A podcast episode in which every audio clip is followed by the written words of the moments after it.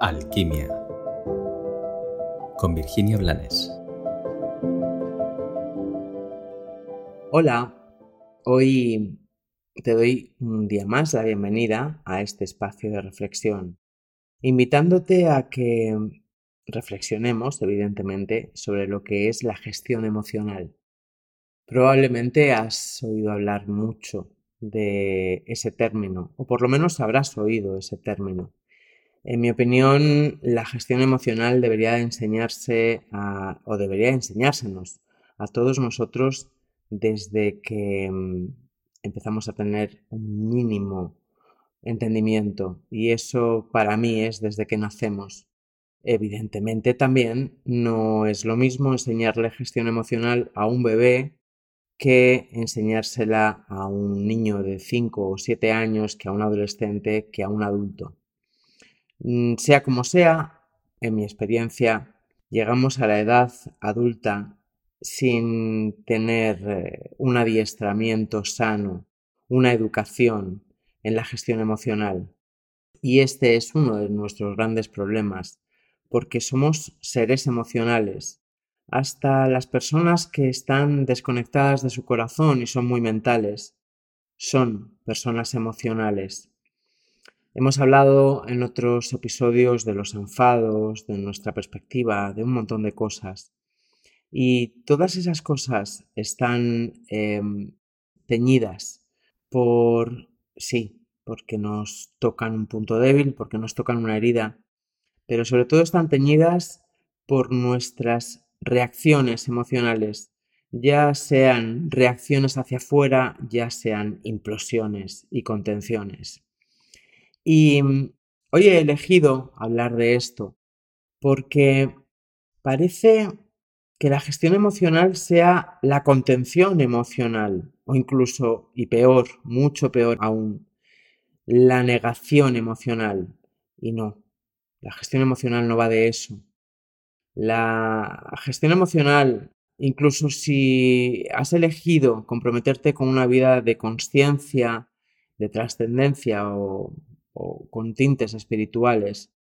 No va de estar siempre sonriente, no va del buenismo, del buen rollismo y del nunca me pasa nada, siempre estoy feliz. No, no va de eso. Porque todos nosotros somos seres humanos en evolución. Y eso implica que estamos aquí o que llegamos aquí heridos y que a medida que vamos caminando por esta travesía, por este laberinto que llamamos vida, vamos acumulando shocks, traumas y un montón de mm, emociones malsanas, que se convierten en, emociones malsanas porque no han sido gestionadas, observadas y sanadas en su debido momento y de la forma adecuada. Por eso me gustaría dejar claro, de nuevo, que la gestión emocional no es Mm, sinónimo de contener ni de negar. Bien es cierto que en un momento dado, cuando siento hervir mi emoción, lo más adecuado puede ser que en ese instante me calle, pero siempre será adecuado si tengo la conciencia de que me callo desde el respeto a mí y a quien ha movido desde el espejo que hay frente a mí esa emoción y de que me callo para poder observarla, para no caer en una reactividad que me va a llevar al más de lo mismo y que me va a hacer daño lejos de sanarme. La gestión implica observar qué me está pasando, qué emoción, miedo, ira, asco, cualquiera de ellas se está moviendo en mí y a raíz de qué se está moviendo.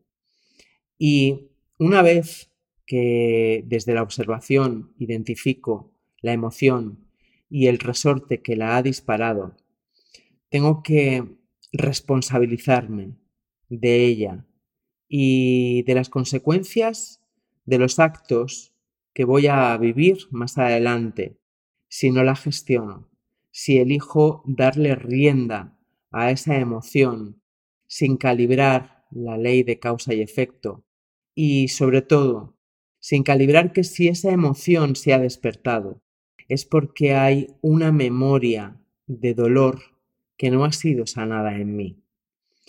No te voy a decir que mm, le des las gracias si no te nace a quien te la ha movido, pero sí te voy a invitar a que te trates con respeto, a que te cuides y a que no seas tú el que eche sal en tu herida desde una actitud reactiva o negacionista o soberbia esa que te lleva a decir si me has hecho daño yo tengo la razón y tengo derecho a... Este, que es un capítulo para mí muy básico, evidentemente no es tan básico y se ve que hoy me ha dado por decir la palabra evidente, porque esto que estoy compartiendo contigo no está instalado en nuestra normalidad. Hay casas en las que está prohibido llorar, hay casas en las que está prohibido gritar, hay personas que niegan su dolor, hay otras que niegan su rabia o su ira, hay muchas que niegan su emocionalidad, pero negarla no hace que deje de existir. Bulle como agua hirviendo en el fondo de nuestro inconsciente y en nuestras tripas. Y si no la atendemos en el momento adecuado, termina quemándonos, y termina salpicando normalmente a quien no merece ser quemado por nuestro propio dolor. Por eso hoy te invito a que reflexiones sobre tu capacidad de gestionar tu emoción, sobre tu madurez a la hora de observarte y de reconocer honestamente lo que estás sintiendo y cuál es tu modus operandi, sea destructivo o sea nutritivo, para transformarlo o para implementarlo. En medio de todo esto, tenemos que aceptar que somos seres emocionales y que no estamos iluminados, al menos de momento. Por eso, vamos a dejar de fingir que nuestro camino y nuestro compromiso consigue que siempre estemos bien y vamos a aceptar que aún estamos creciendo y a menudo ese crecimiento implica dolor.